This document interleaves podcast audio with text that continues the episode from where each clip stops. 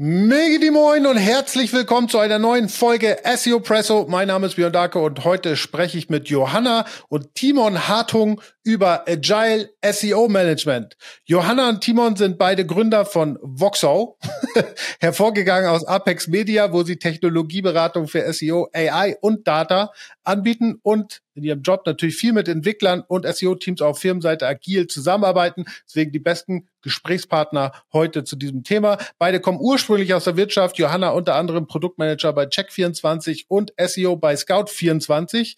Außerdem hat sie nebenbei auch für Rising Media als Pro Pro Programmmanager die Unleash Growth mitveranstaltet. Äh, Timon war ursprünglich Software Engineer bei Zug Plus, Amiando, was zu Xing gehört und ist dann seinen Weg über 121 Watt in die Gründung von Agenturen gegangen. Witziger Fun Fact, beide sind miteinander verheiratet, sowohl im privaten als auch im Business. Ob das immer gut geht, kriegen wir heute vielleicht noch raus. Auf jeden Fall freue ich mich, dass ihr am Start seid. Moin Johanna, moin Timon.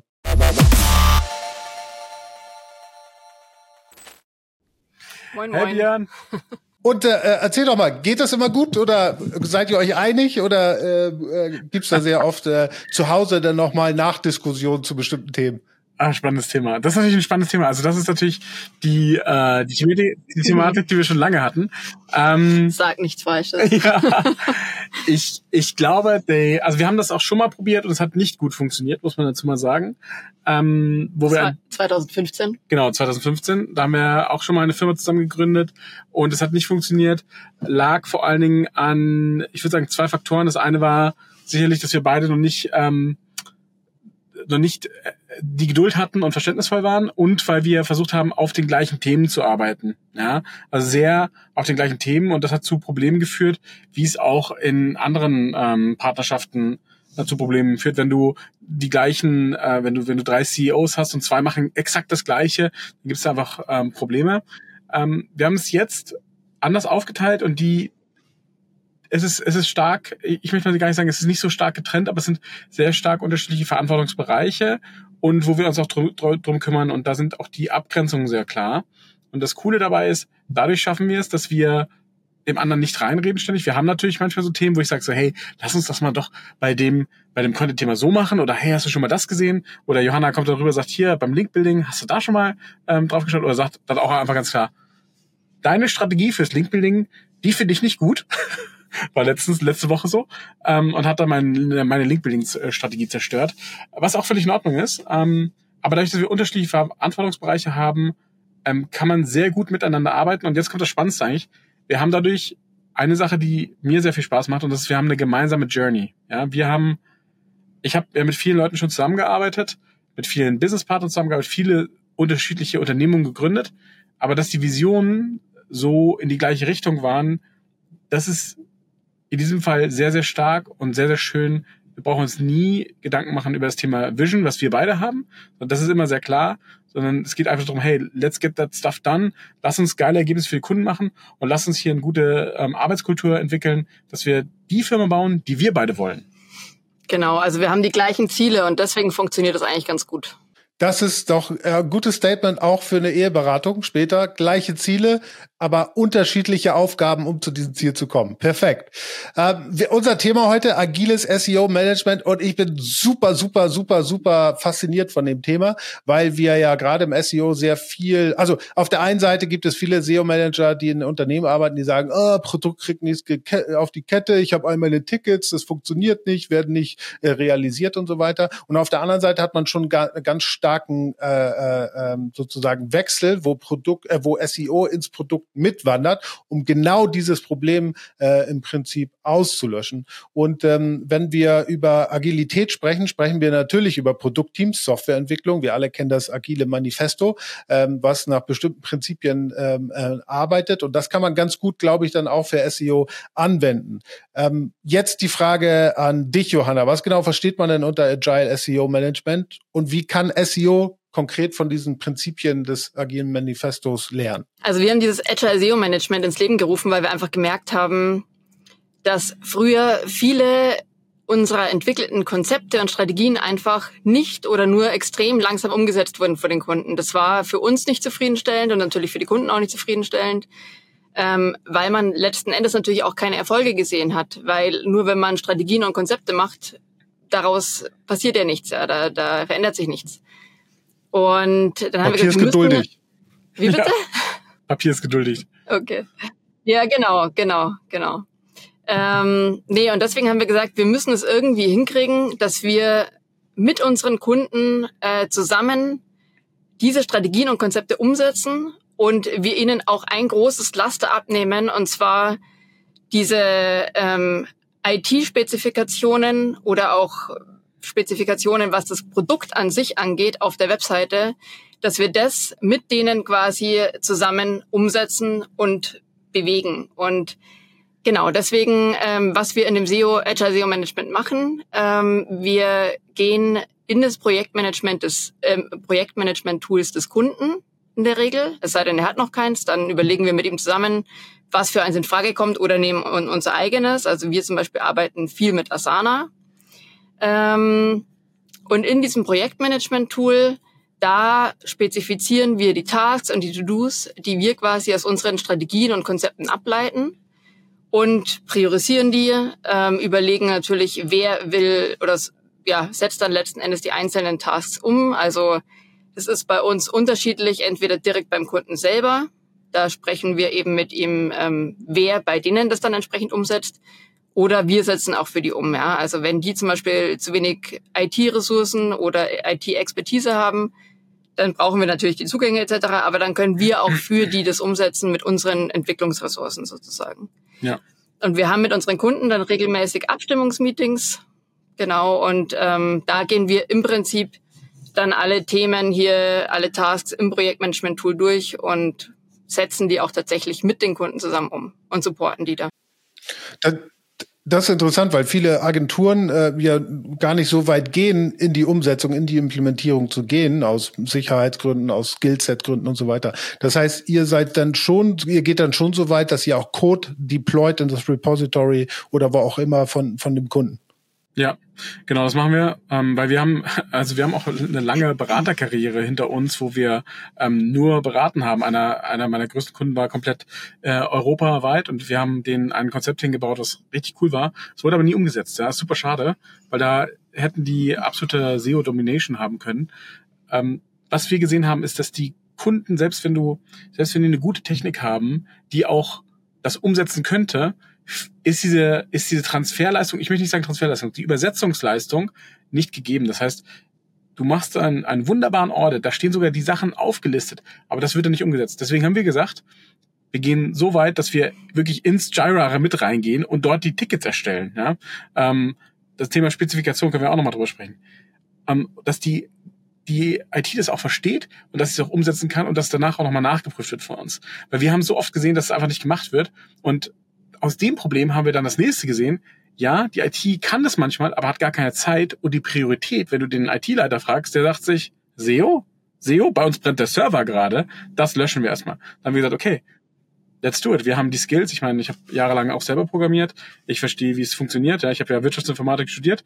Ähm, lass uns einfach die Sachen selber umsetzen. Und ich meine, jetzt so ein WordPress, ähm, da ein paar Sachen einzubauen, ist jetzt, ist jetzt, ist, ist noch relativ entspannt. Und wenn es dann weitergeht, das können wir alles. Wir haben halt die Leute, ähm, die das dann halt umsetzen können. Und da entsteht dann auch eine gewisse, ich sag's mal, Magie im Agile SEO Management, weil wir dann sehr flüssig mit dem Kunden arbeiten können und diese ganzen Roadblocks, die es immer gibt, einfach weghauen können. Ja, es ist ja vor allen Dingen die, ich merke das ja in meinem Beruf auch, die Zusammenarbeit halt mit den einzelnen Stakeholdern, Fachexperten, ähm, Produktteams, Entwicklern und so weiter ist halt super, super wichtig, weil meistens ja so das wie du jetzt gesagt hast, dann hast du ein Audit, daraus resultieren irgendwie hunderttausend Aufgaben und die SEOs schmeißen dann immer einfach irgendwelche Tickets über den Zaun und beschweren sich dann, dass nach einem halben Jahr nichts umgesetzt worden ist. Ne? Und, die, und dieses Zusammenarbeiten ist, ist ja eins dieser Kernaussagen äh, auch im agilen Manifest und so weiter. Wenn, wenn wir jetzt davon ausgehen, dass SEOs gar nicht im, also in vielen Firmen ja immer noch im Marketing sitzen oder vielleicht auch in anderen Abteilungen sitzen, wie, wie, wie was ist denn euer Tipp? Wie können sich SEOs da besser in Produktteams integrieren? Ähm, wie, wie, wie kommen Sie besser auf die Straße mit Ihren Tickets? Wie können Sie besser kommunizieren mit Produktteams? Wie können Sie da besser zusammenarbeiten? Was, was hat euch da bisher geholfen? Ähm, du kannst ja gleich was zum Thema Spezifikation sagen, aber ich sage noch mal kurz was mit dem Thema Zusammenarbeit. Also ich glaube, dass ein SEO echt, ähm, der könnte in jedem Bereich aufgehängt sein. Der könnte, der könnte in der IT sitzen, rein theoretisch, das ist wahrscheinlich der, der, der, der Ort, wo es am besten passt, Marketing oder auch Produkt. Ähm, was aber ganz wichtig ist, dass man versteht, dass diese Teams nicht so weit auseinandersitzen dürfen. Ähm, das ist eine geografische Sache, aber es ist auch eine mentale Sache. Diese Barrieren, die eingezogen sind zwischen Marketing, IT und auch ähm, dann sowas wie Sales und auch ähm, dann Produkt, das macht das macht Sinn vielleicht von der Organisationsstruktur her, aber für den SEO macht das überhaupt keinen Sinn, weil der crossdimensional arbeiten muss. Ja, der muss sich eigentlich Topics vom, vom Sales reinholen, muss er mit der IT kommunizieren. Das sind viele, viele Themen, die da, da Rolle spielen. Was wir gemacht haben früher, war so, dass wir einfach rüber in die Büros gelaufen sind, einfach mit uns mit den Leuten angefreundet haben, einfach eine gute, tatsächlich persönliche Beziehung aufgebaut haben. Und das ähm, ist für den SEO selber total sinnvoll, dass er eine gute Beziehung in die IT hat. Und das habe ich viele Male schon gesehen. Ein SEO, der eine gute Beziehung in die IT hat, ist doppelt so schnell wie einer, der keine gute Beziehung in die IT hat. Wenn man jetzt Geschäftsführer ist, kann man das aber auch fördern. Man könnte zum Beispiel das Konzept, wir hatten das bei Amiando, da, da habe ich es halt am meisten mitbekommen, da war ich die erste Halbzeit, die ich bei Amiando gearbeitet habe, war ich ähm, komplett ITler, habe das System mit aufgebaut und die zweite Zeit war ich halt äh, im SEO tätig und habe das die, die SEO-Bereich des Marketing mit aufgebaut. Ähm, und da war es dann immer lustig, weil ich ja auch SEO-Tasks rübergegeben habe an die IT und ich ja früher der, der zweite Mann in der IT war und dann haben mir die ITler dort immer gesagt, es geht nicht. Ja, und da bin ich immer rübergegangen, habe gesagt, schau mal, wer diese Funktion committed hat. Ja, schau mal, wer da drin steht. Und da stand dann mein Name drin. Und das äh, hat die dann immer ein bisschen erschreckt und dann ging die Task mit einmal ganz schnell. Deswegen ist es halt ähm, wichtig, dass so eine gute Beziehung herrscht. Und was wir damals gemacht haben, war bei Amiando, kann ich ja mal erzählen, das, das Thema Lucky Lunch hat das damals, äh, gab es da, da, da wurden die Teams total randomly zusammengewürfelt und sind dann immer zu zweit essen gegangen. So, das muss man jetzt nicht auf die ganze Firma ausweiten, aber man sollte es vielleicht auch machen, damit sich die Beziehungen ineinander ähm, verwoben. Aber das, allein, dass der SEO das mit einigen IT-Lern macht, das reicht schon, dass die Beziehung sich so krass stärkt, dass ähm, da Beziehungen entstehen, die jetzt, sie sollen nicht den Head of IT aushebeln, ja, aber dass das, dass einfach diese das Wohlwollen des ITlers einfach da ist. Weil das ist nämlich oftmals, die haben viel zu tun, die haben viel Stress, da kommt wieder irgendein Task rein, der ist nicht top of mind, da sagen die, ja, pff, whatever, sage ich einfach, geht nicht. Mhm. Das ist nicht böse gemeint, aber es ist, ist so. Es gibt aber noch zwei weitere Punkte, die da wirklich auch Sinn machen, ähm, auch für das Wohl Wohlwollen der IT. Zum einen ist es, dass man sich als SEO einfach auch mal anschaut, bevor man jetzt irgendwas einführt, rüberschmeißt, macht, wirklich sich damit beschäftigen, was sind denn eigentlich die aktuellen Prozesse und Anforderungen von der IT? Wie wollen dies haben? Was brauchen Stimmt. die? Ja.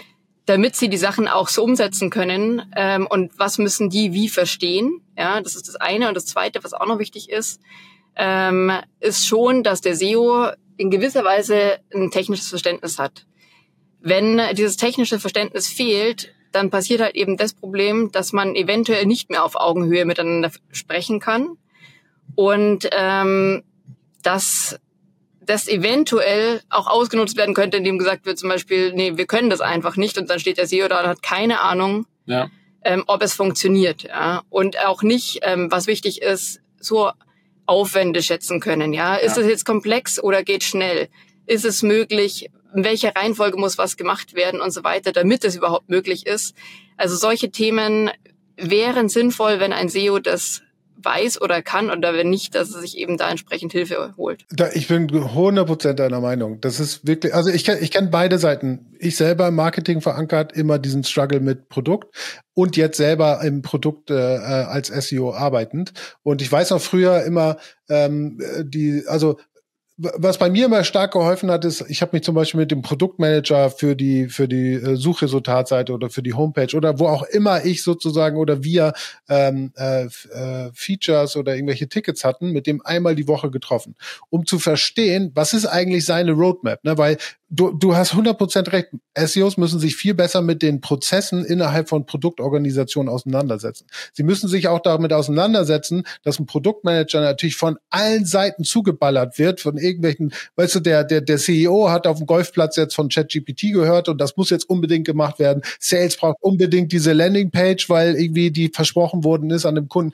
Etc. pp. Weil der, der, der, der kriegt tausend Sachen und die, die muss er natürlich ähm, priorisieren. Die, die Sachen müssen natürlich auch der Roadmap und der Strategie, der Produktstrategie gerecht werden und so weiter. Das heißt, das zu verstehen und dann die Tickets und auch die Anforderungen so zu formulieren, dass der Produktmanager sofort versteht, okay, passt zur äh, grundlegenden Strategie und ich verstehe hier, was äh, eigentlich ge ge ge gewollt ist und auch zu verstehen, was sind die Ziele von dem Produktmanager, um dann auch das so zu formulieren, dass sozusagen man sagen kann, pass auf, dein Ziel ist irgendwie, keine Ahnung, 400.000 mehr Leads äh, mit dieser Landingpage zu generieren. Das hier hilft dir, mindestens 20.000 zu generieren. Also das so ein bisschen äh, auch im, im Jargon und in, in diesem Austausch äh, so ein bisschen zu verstehen und auch mit reinzubringen. Aber Großteil all dessen, was wir ja machen oder als SEOs machen, ist ja Ticket schreiben. Ne? Und ich glaube, dass schon ein, die halbe Miete eigentlich schon genau damit getan ist, Tickets vernünftig zu spezifizieren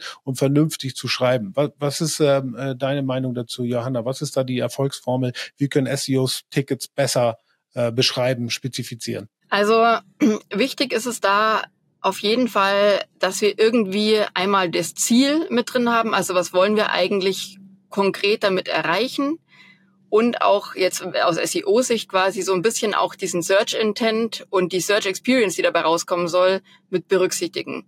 Das bedeutet, also so wie wir Sachen spezifizieren, wir machen erstmal mehr oder weniger eine klasse, klassische User Story, also wer will jetzt was erreichen, mit welchem Ziel, also was soll dabei rauskommen, ja? Und äh, was soll gemacht werden und ähm, das quasi mehr oder weniger in einem Satz formulieren.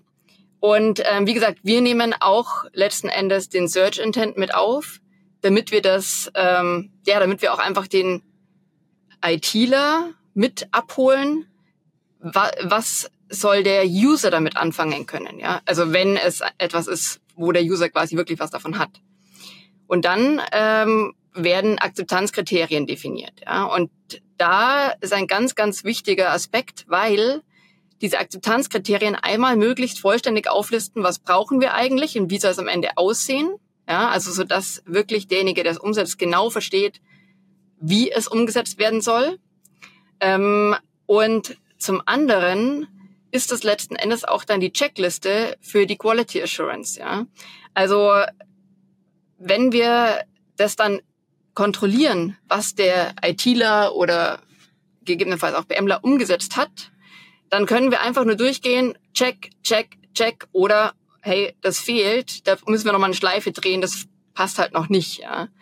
Und ähm, genau, so ist es wichtig, einfach eine Spezifikation so genau wie möglich mit Background-Wissen, damit er auch den Sinn und das Ziel dahinter versteht und dann eben eine Checkliste auch für die Quality Assurance. Was super wichtig ist, weil ähm, das vielleicht auch zum Verständnis für SEOs von Produktteams, die müssen natürlich in so eine Art Grooming gehen. Ne? Die gucken sich die Tickets in dem Backlog an und müssen dann schätzen, wie viel Aufwand steht dahinter. Und je besser das beschrieben und je besser die Spezifikationen sind, desto besser kann natürlich auch so ein Produktteam das einschätzen. Und wenn sie es nicht einschätzen können und denken, oh, dauert viel zu lange, dann kommt es jetzt gar nicht in, in, in Betrachtung, weil vielleicht gar nicht äh, genug Ressourcen für den nächsten Sprint über sind. Ne? Ähm, Johanna, hast du vielleicht gerade ein Beispiel für so eine ähm, User Story mit Spezifikation? Aber so, also jetzt nicht so super lange. Ich weiß, wenn ich die sehe, die, die Spezifikationen bei komplizierten Tasks sind die schon sehr lang, aber vielleicht hast du ein Beispiel für so ein kleines, dass man sich das besser vorstellen kann.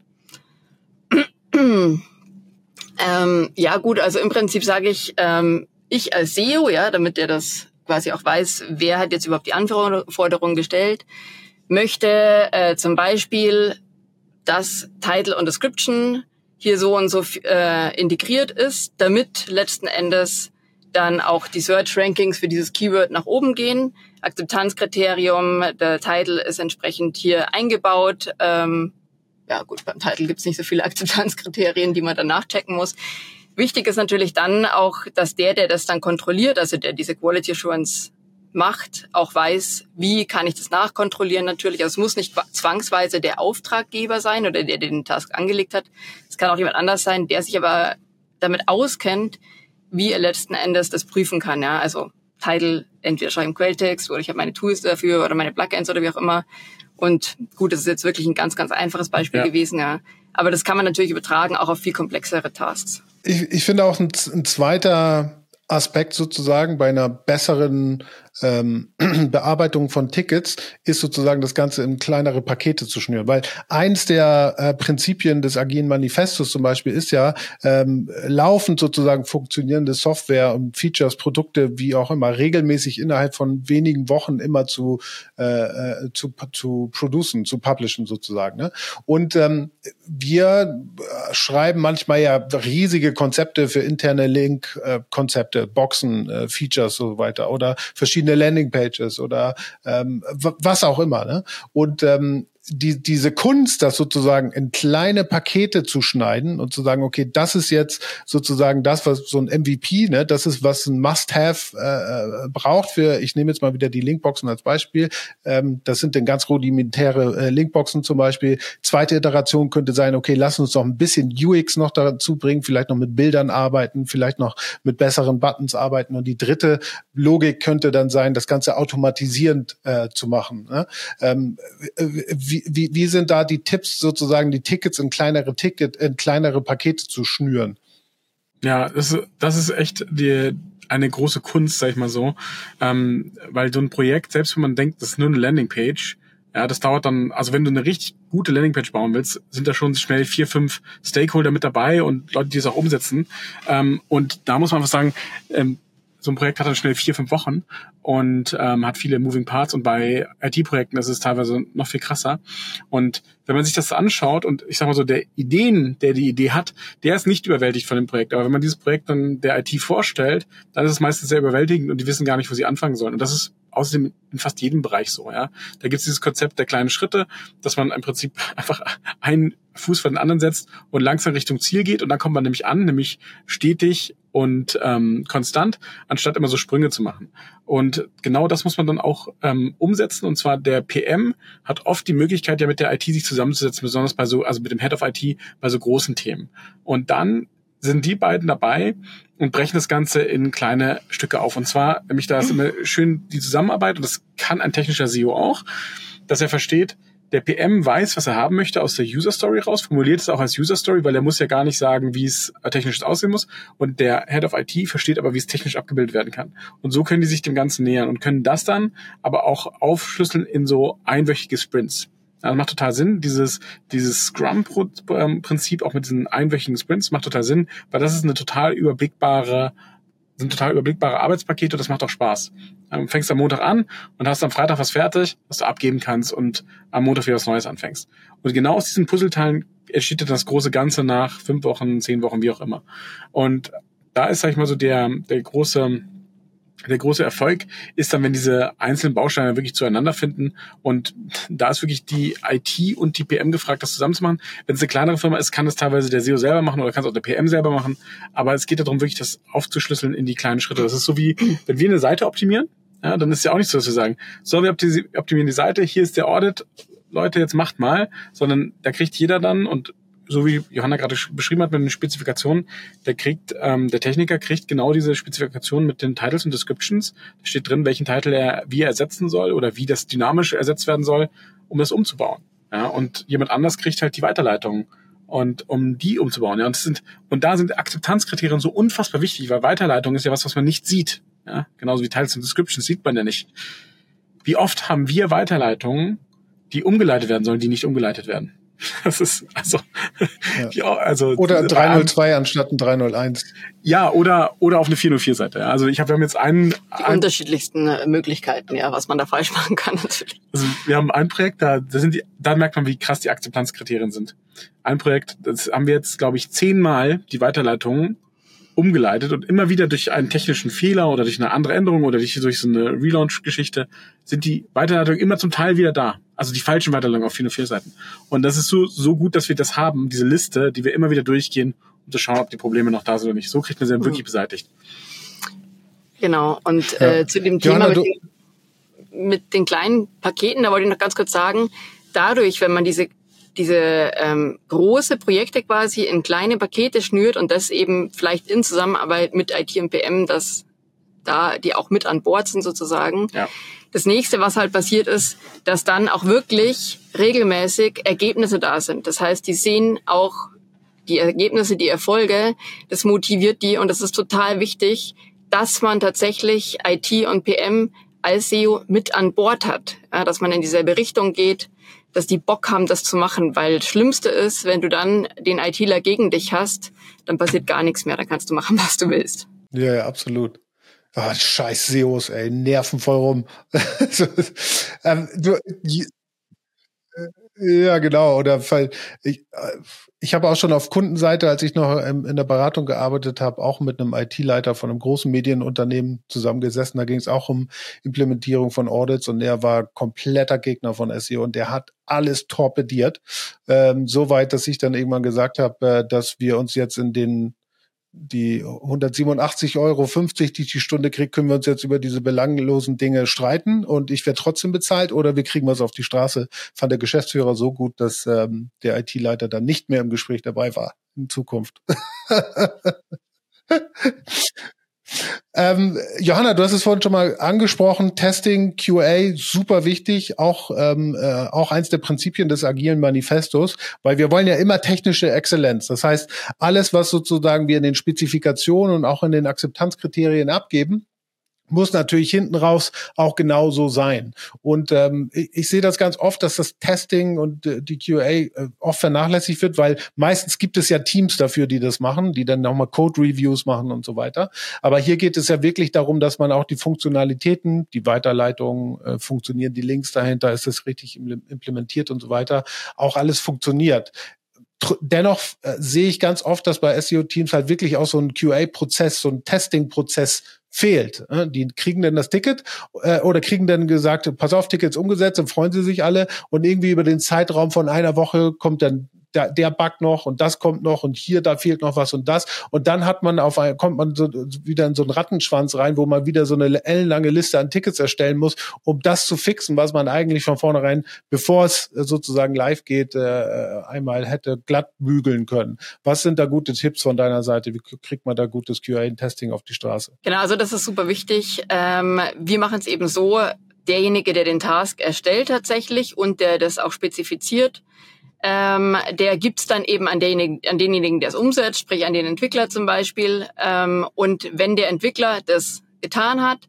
geht der Task einfach wieder zurück an den Auftraggeber. Man könnte aber auch rein theoretisch jemanden haben, der ähm, QA einfach von sich aus macht und dann Plan hat, der könnte auch das dann alles machen. Also das ist dann Ansichtssache, wie man das machen möchte. Aber bei uns geht's an den, an den Auftraggeber zurück und der prüft das anhand der Akzeptanzkriterien einfach mit Tools, äh, wie auch immer, schaut sich's an oder geht da einfach nochmal durch. Und der ist dann auch dafür verantwortlich, dass tatsächlich wirklich es so ist, wie es ist. Ja, und das in den meisten Fällen ähm, dokumentiert er das auch kurz, damit man das nochmal anschauen kann, gerade für einen Kunden, wie, wie der Timo gerade gesagt hat, in dem anderen Projekt. Da ändert halt dann die IT wieder irgendwas und dann ist es halt alles, was wir quasi auch schon mal gecheckt haben, ja, ist wieder anders und passt nicht mehr. Aber wenn wir das dokumentiert haben, können wir sagen, lieber Kunde, das tut uns super, super leid, aber hier, es hat schon mal gepasst, schau mal. Und deine IT wurschtelt da irgendwas rum. Ja. Und ähm, genau, so stellen wir diesen QA-Prozess ähm, dar. Und es ist eben auch extrem wichtig, wie du gesagt hast, sonst fallen oder kommen halt immer ganz, ganz viele Bugs. Und am Ende, wenn du nicht jeden einzelnen Task auch wirklich kontrollierst, weißt du halt nicht mehr dann, woher kommt jetzt der Bug? Von hier, von da oder von einem anderen Task? Und dann hast du ein richtiges Kuddelmuddel drin. Und deswegen ist es halt extrem wichtig, einfach sich da die Zeit zu nehmen und das einmal zu prüfen. Wir sprechen jetzt ganz viel über so technische Features. Ne? Wir sprechen über Landingpages, über Linkboxen, wir sprechen über vielleicht ähm, Meta-Informationen in Source Codes, Robot Stacks, wie auch immer. Sehr viel technische Dinge. Ich bin sehr, sehr großer Fan davon, auch Content selber als so eine Art Produkt äh, in so einer Art Produktmanagement-Prozess äh, zu erfassen, ne? weil wir ja schon auch schauen müssen, äh, Content ist, kann in vielen äh, Sachen das Produkt sein. Nimmst du jetzt eine Versicherungsseite, eine Finanzbranchenseite, ähm, äh, wo Content eigentlich das Produkt ist, ja. Und da muss man ja auch gucken, dass man halt ständig iterativ den Content updatet, mergt, löscht, schaut, äh, muss da noch was hin, gibt es neue Fragen zu dem Thema und so weiter äh, und so fort. Und auch das kann natürlich sehr agil getrieben werden. Habt ihr da Ideen oder habt ihr da in der Art schon mal mit Content agil zusammengearbeitet? Ja, also unser Agile SEO Management ist nicht nur Technik, sondern auch zum Beispiel Content oder grundsätzlich alles, was wir im SEO machen, machen wir in diesem in dieser Form. Ja. Und unser ähm, Content-Thema da drin läuft im Prinzip genauso ab wie bei der IT. Ja? Also wir machen auch da wöchentlich eigentlich so ein Planning, ja, also auch hier bei uns intern, wenn wir zum Beispiel Content für unsere Kunden schreiben, äh, wir machen wöchentlichen Planning, wir sprechen auch Herausforderungen. Der Vorteil ist natürlich auch, kennt man aus dem agilen Prozess sowieso, aber der Vorteil ist, dass halt auch jeder im Team von dem anderen lernen kann, ja. Also in diesen Plannings, das ist, sind auch teilweise Reviews, ja, äh, wo wir dann wirklich auch Herausforderungen besprechen und uns austauschen. Wie können wir das Ganze lösen? Kann jemand anderes dem helfen, um das umzusetzen und so und so ähm, genau, geht es vorwärts. Und da haben wir halt letzten Endes dann nicht die klassischen Spezifikationen mit Akzeptanzkriterien, sondern wir haben halt Briefings natürlich für die Redakteure. Und ähm, wichtig ist natürlich, dass die Redakteure das entsprechende SEO-Know-how auch haben, um das zu verstehen, was da auch im Briefing drinsteht und so weiter. Aber ansonsten läuft's genauso ab wie auch im Technischen. Und wir haben zum Beispiel auch ein Data-Team äh, und Analytics-Team, weil wir in dem Bereich auch aktiv sind und auch da machen wir es ganz genauso. Ja, auch hier haben wir, wir haben immer Montag eine ganze Reihe, wo wir diese Plannings in den unterschiedlichen Teams machen und wir machen es in jedem Team genauso wie im Tech auch und es funktioniert wunderbar. Ja, besonders wenn du dir Content anschaust und der Content ähm, zurückkommt vom, also du, du lässt ihn ja schreiben, dann äh, wird er optimiert, ähm, dann geht er raus, äh, aber ähm, geht, dreht nochmal eine Schleife beim Redakteur. Wenn du das nicht kontrollierst, hast du ja manchmal Sachen drin, wo du als als äh, Produkt also also Project Manager hast du eventuell ist der Intent des Contents komplett in die falsche Richtung gegangen oder es sind Sektionen falsch.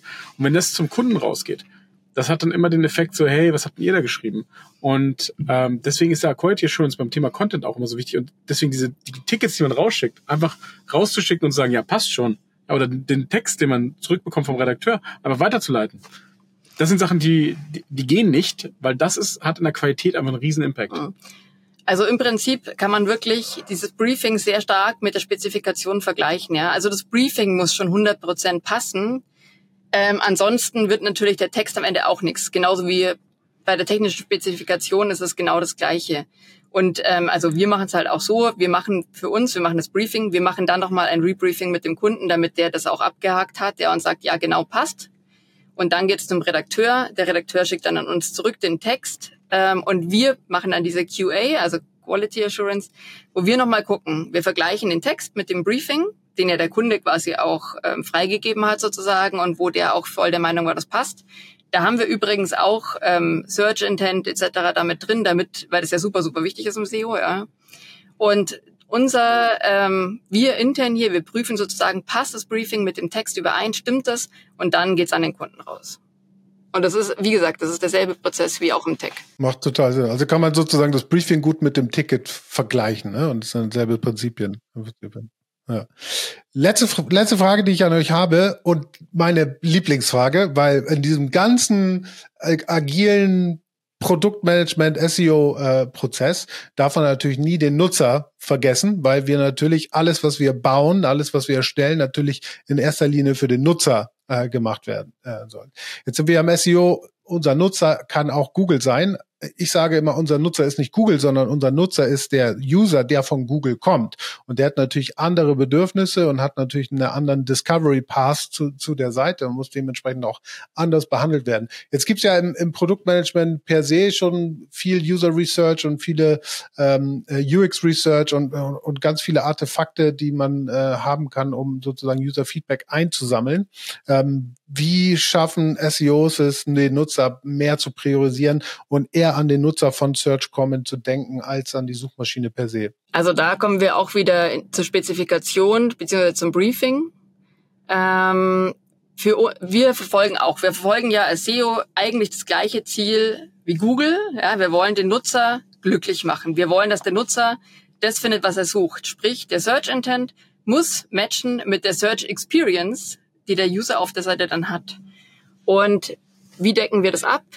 Im Technischen, wir nehmen es eben mit in die Spezifikation auf. Ja? Also wie gesagt, in dieser User Story, die auch dem ITler, BMler ähm, den Background bietet, damit er versteht, warum machen wir das überhaupt, ähm, was hat das für ein Ziel und Zweck.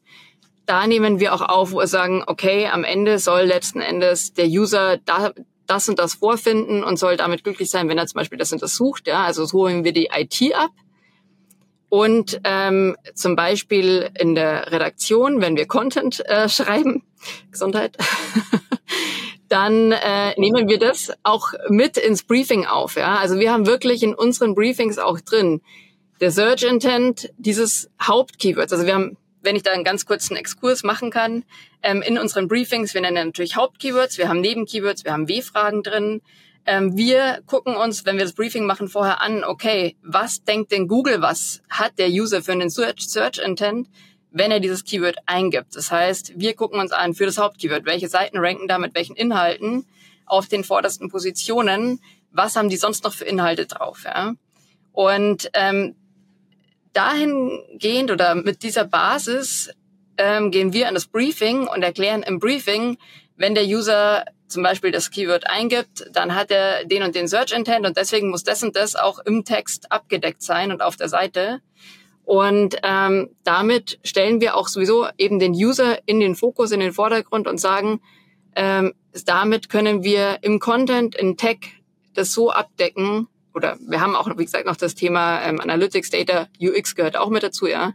Also wir, wir schauen das wirklich ganz speziell an und so können wir da den User in den Fokus stellen. Ja, was, was noch ganz wichtig ist an der Stelle, ist, wenn wir uns die Seite im Gesamt-Digital-Marketing-Kontext anstellen, ist es nie so, dass wir SEO über der User Conversion priorisieren.